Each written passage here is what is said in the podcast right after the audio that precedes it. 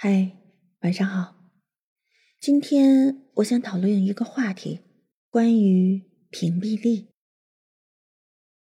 有时候我就在想，与其与别人争执、浪费生命，不如专注自己的生活，把时间花在自己想做的事上，岂不更好？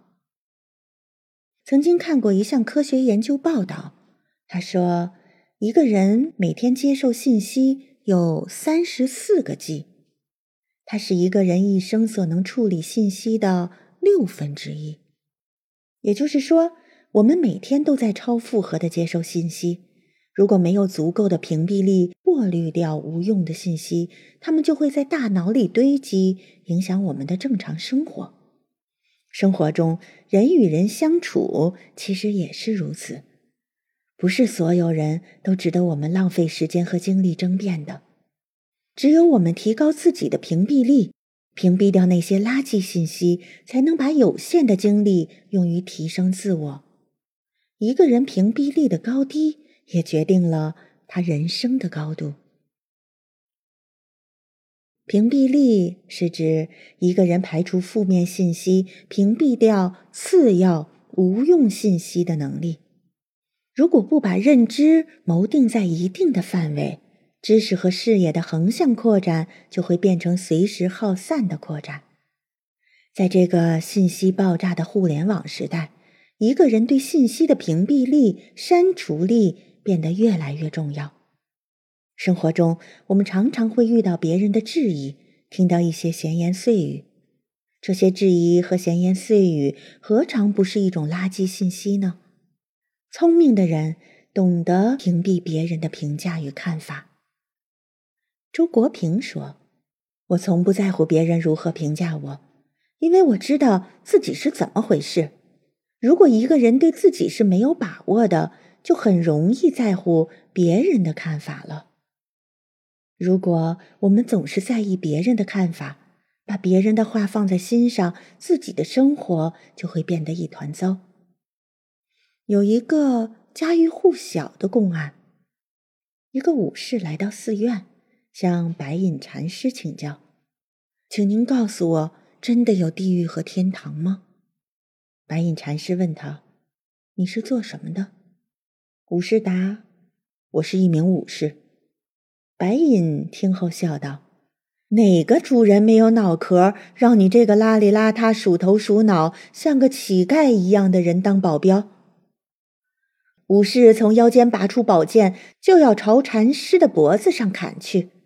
只见白印禅师稳稳地坐在蒲团上，从容地说：“此乃地狱。”武士猛地一惊，然后若有所悟，连忙丢弃佩剑，双手合十，向禅师磕头道歉。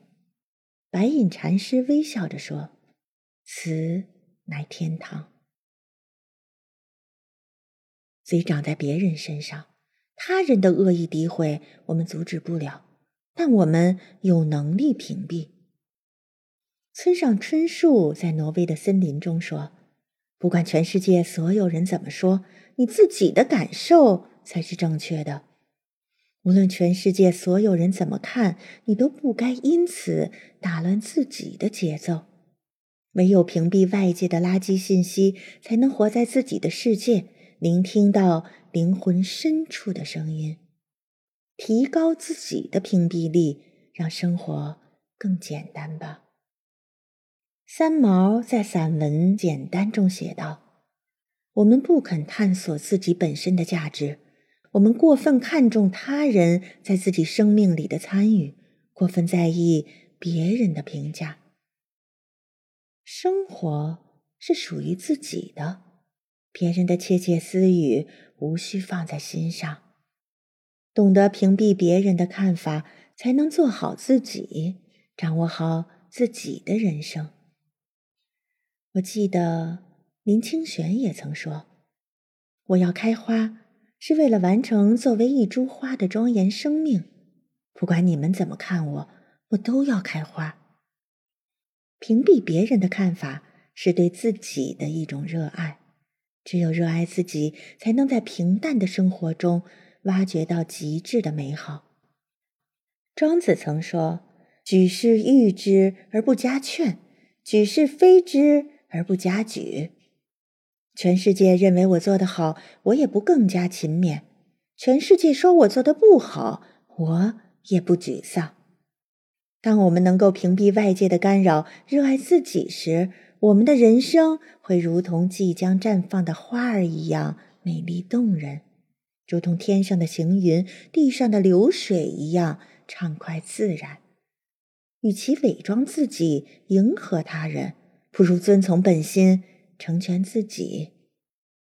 古人言：“巧厨难烹百人餐，一人难如千人愿。”人生在世，众口难调，我们没办法让所有人都满意，没有人能做到面面俱到，也没有不被议论的事。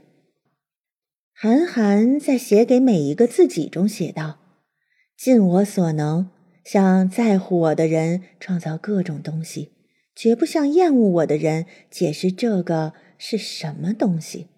人这辈子不过三万多天。”与其将时间花在向别人解释上，不如静静提升自己，让时间为自己验证。很多时候，我们只需要做好自己，问心无愧就好了。钱钟书的小说《围城》改编成电视剧，火遍大江南北，许多人慕名而来，想要一睹钱钟书的风采。但钱钟书不喜社交，也不愿参加应酬。不管来访者是何人，他总是闭门不见。钱钟书也从不作寿。在他八十岁生日时，家中的电话铃声不绝于耳，学士通人、亲朋好友、机关团体纷纷要给他祝寿。他早已有言在先，不必花些不明不白的钱，找些不三不四的人，说些不痛不痒的话。对于钱钟书一律闭门谢客的做法，让有些人心生不满。有人故意诋毁说：“钱钟书太骄傲了，装清高，是一个沽名钓誉的伪君子。”钱钟书面对外界的流言蜚语，一笑置之。与其与别人争执浪费生命，不如专注自己的生活，把时间花在自己想做的事情上。林肯就曾说过：“任何决心有所成就的人，绝不肯在私人争辩中耗费时间。”正是因为钱钟书的屏蔽力，才能让他有更多的精力去创作新的作品。唯有时时屏蔽他人，才能让自己的生活保持清静。毕淑敏在《谎言三叶草》里告诉我们：“唯有求得生命的本真。”对自己真实，才能在平凡里光芒万丈。